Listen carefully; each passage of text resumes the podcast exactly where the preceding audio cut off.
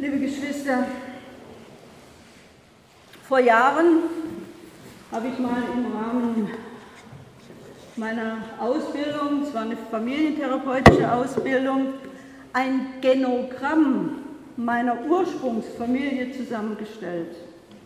Ein Genogramm, das ist so etwas ähnliches wie ein Familienstammbaum und geht von der heutigen Lage aus über viele Generationen zurück. Dafür habe ich natürlich viele Gespräche geführt, vor allem mit den alten Leuten in meiner Familie. Wie war das denn nach dem Krieg? Wie siehst du das? Aus welcher Sicht? Was ist in unserer Familie passiert? Welche Bedeutung gibst du dem? Und als das fertig war, brachte das mir ein neues, so einen neuen Gesamtüberblick über meine Herkunft. Und dann habe ich mich hingesetzt und war auch ein wenig stolz, genau zu dieser Familie zu gehören. Ja, spätestens in der zweiten Lebenshälfte beschäftigt viele Menschen die Frage neu, wo komme ich her? Was oder wer hat mich geprägt? Was kann ich denn noch verändern oder auch nicht? Und das gilt natürlich auch für die Anfänge des Christentums. Und da begegnen uns heute zwei ganz bedeutende Männer im Kontext der Urgemeinde. Petrus und Paulus.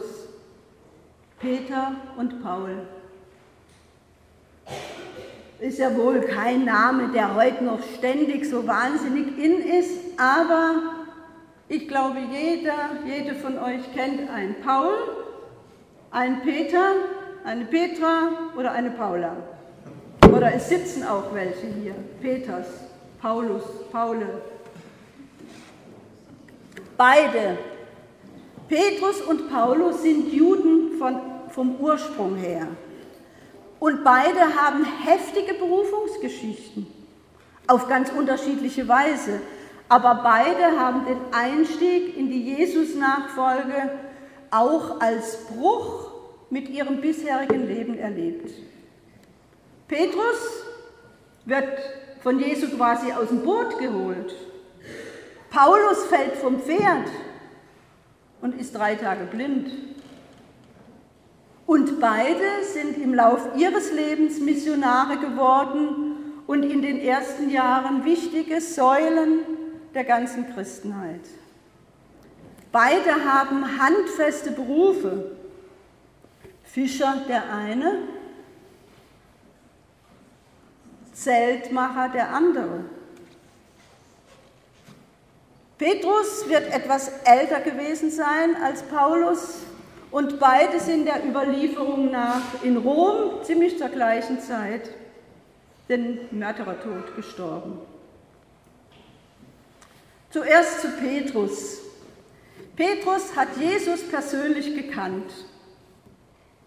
Er war Apostel von Anfang an, ein Mitgründer, man wird vielleicht sagen, ein Gründungsvater der neuen Jesus-Anhänger.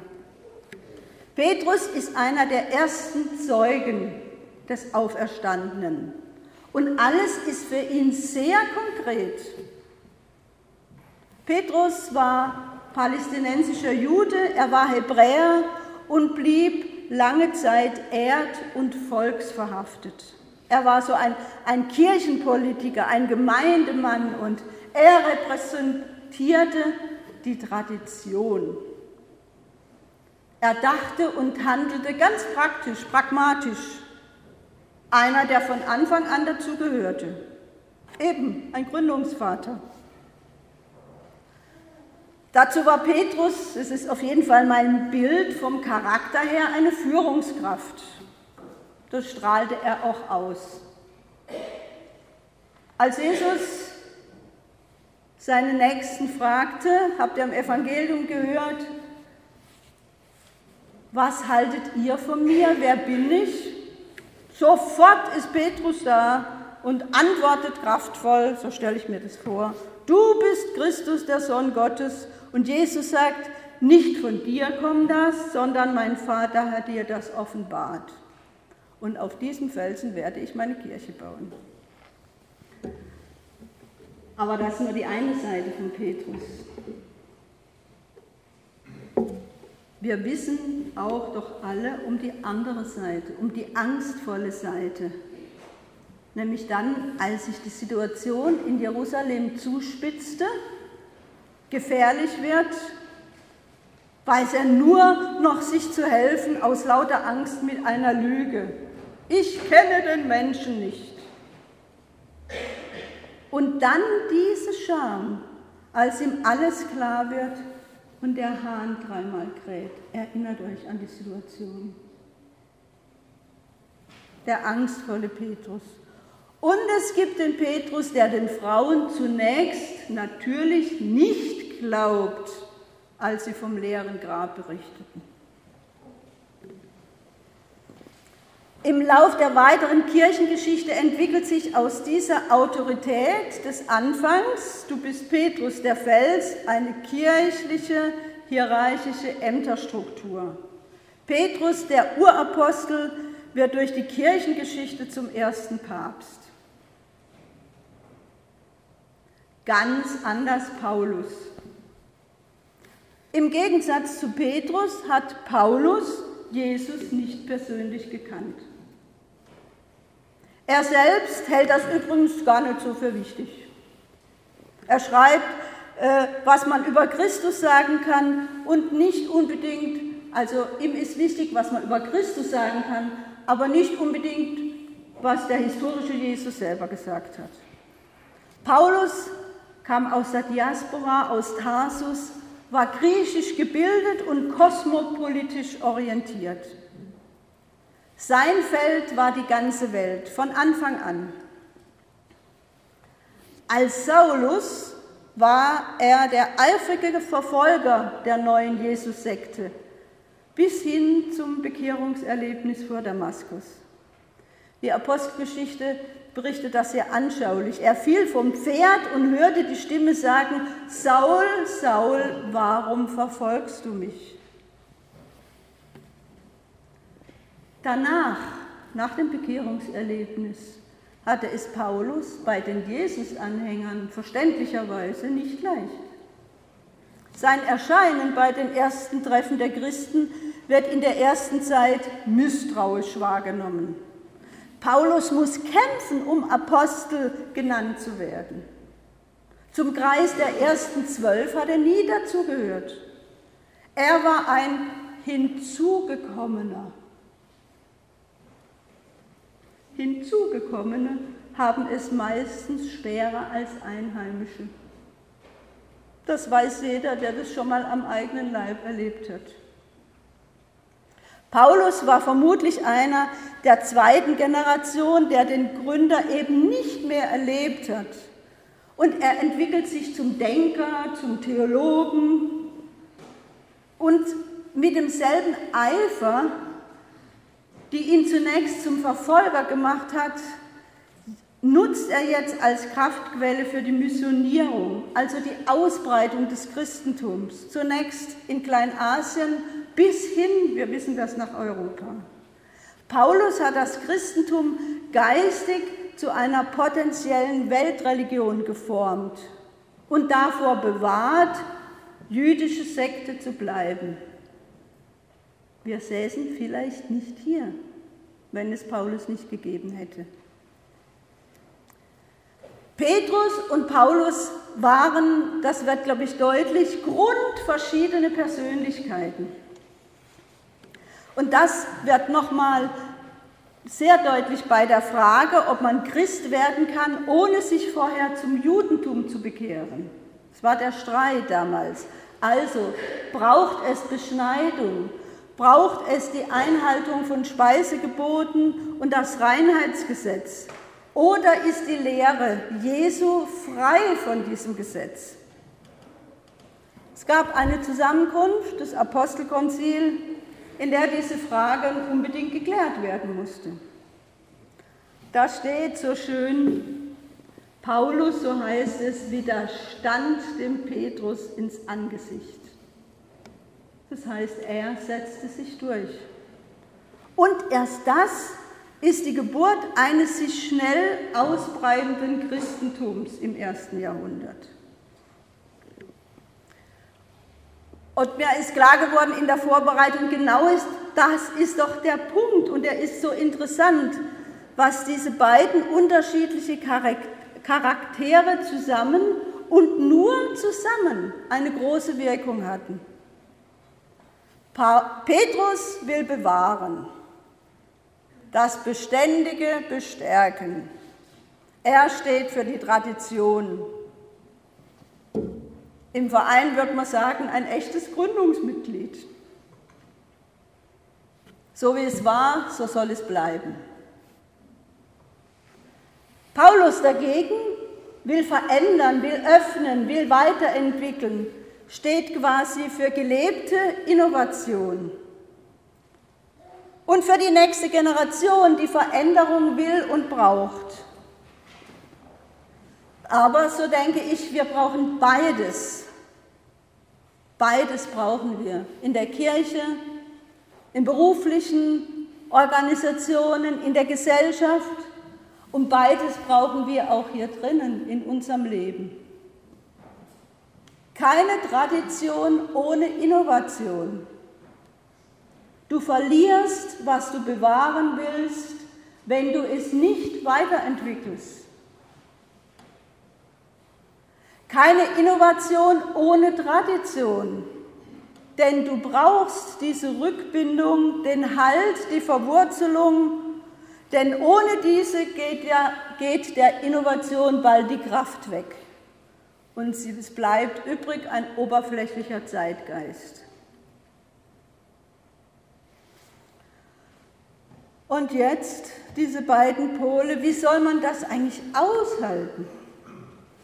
Und ich glaube, liebe Geschwister, wir kennen doch alle diese Spannung in uns drin, in unserer Seele. Meinetwegen, wenn wir vor wichtigen Entscheidungen stehen. Gehen oder bleiben? Das Alte bewahren oder Neues wagen? Alles so hinnehmen oder doch die Welt noch verändern? Ich will euch sagen, was mich tröstet in solchen Situationen. Das eine ist, und das hoffe ich, dass einige von euch das nachvollziehen können, die wachsende Milde des Alters.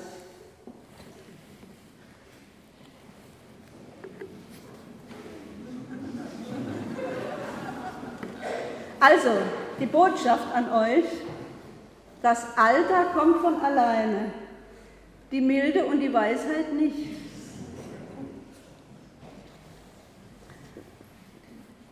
eine Story aus meinem Leben. Ich habe mich zum Beispiel als junge Frau lange Zeit mit Empörung abgearbeitet an der Frauenfeindlichkeit der katholischen Kirche. War ja auch die Zeit damals. Und überhaupt an der ganzen reformresistenten Haltung männlicher Amtsträger. Heute, nach fast 40 Jahren, ist mir das nach wie vor nicht egal, aber meine Empörung hat an Kraft verloren. Gott sei Dank.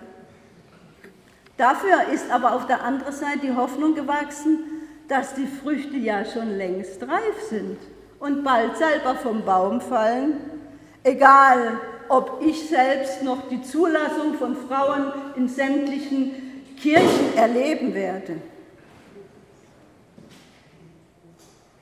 Die zweite Hoffnung, die mich tröstet, ist, dass sowas wie Zerrissenheit in einem drin auch sein darf und im Glauben aufgehoben ist. Noch mehr, dass diese Spannung einmal aufhört, dann, wenn ich mit mir selbst versöhnt bin. Vielleicht erst am Ende meiner Tage. Vielleicht erst im Himmel. Denn im Himmel, so glauben wir, löst sich diese Spannung auf. Im Himmel, so glauben wir, gibt es keine Zerrissenheit mehr, die wehtut und unser Herz beunruhigt und Angst macht. Ja, das sind sie, die beiden Pole, Petrus und Paulus. Innovation und Tradition. Sie stehen für zwei Pole, die auch jede Gruppe, jede Gemeinschaft kennt, die wichtig ist, die, die auch gelebt und erlebt werden müssen, meinetwegen auch im konstruktiven Streiten, auch in der Kirche und auch in unserer Gemeinde. Aber gut täte natürlich die Einsicht, ich brauche den Gegenpol. Ich brauche die mir gegensätzliche Denkrichtung. Und ich brauche Menschen, die anders sind als ich. Der Petrus braucht den Paulus. Der Paulus braucht den Petrus. Und zwar, damit etwas Drittes entstehen kann, das über beide hinausweist. Der Glaube an Jesus Christus, seine Auferstehung, seine Gottessohnschaft. Ich bin gewiss, die beiden haben uns das irgendwie vorgemacht, wie die Einheit gehen könnte. Auf jeden Fall nicht im unendlichen Streit und gar nicht in der Rechthaberei. Sie lebten in einer Gemeinschaft. Sie haben sich nicht übrigens mit Interessen gegenseitig ausspielen lassen. Paulus hat sogar Kollekten gesammelt für Petrus. Werde mal was. So wird Vielseitigkeit zum Reichtum, solange sie im Geist der Einheit vereint ist. Deswegen denken wir also Petrus und Paulus zusammen, auch die Petrus-Richtungen und Paulus-Richtungen heutiger Kirchenformate. Beim Ökumenischen Rat der Kirchen in Genf sind 325 christliche Kirchen verzeichnet, ohne die katholische Kirche. Also es ist durchaus sinnvoll, Petrus und Paulus am 29. Juni einen Festtag zu geben. In Rom, so wisst ihr alle, der große Petersdom. Die größte Kirche der Christenheit und die Mutterkirche und Hauptkirche der Katholiken. Als sich die Engländer im Zuge der Reformation von Rom trennten und als Anglikaner quasi halbe Protestanten wurden, baute man in London ganz bewusst als Konkurrenz zum Petersdom fast ebenso groß und ähnlich im Aussehen eine gewaltige Kathedrale. Man nannte sie St. Pauls Kathedrale. Paulusdom. Peter und Paul sind deswegen ein wirkliches Fest aus meiner Sicht für die Ökumene. Petrus und Paulus sind dicke Wurzeln unseres Glaubens und es ist doch sehr tröstlich, dass sie uns in den ersten Schriften des Christentums auch so gezeigt werden, gerade in der Gegensätzlichkeit. Bewahrung und Erneuerung. Wir brauchen beides. Wir brauchen Petrus und Paulus. Danke, Petrus und Paulus, dass es euch gab. Amen. Und der Friede Gottes, der größer ist als alle unsere Vernunft, sei mit uns allen. Amen.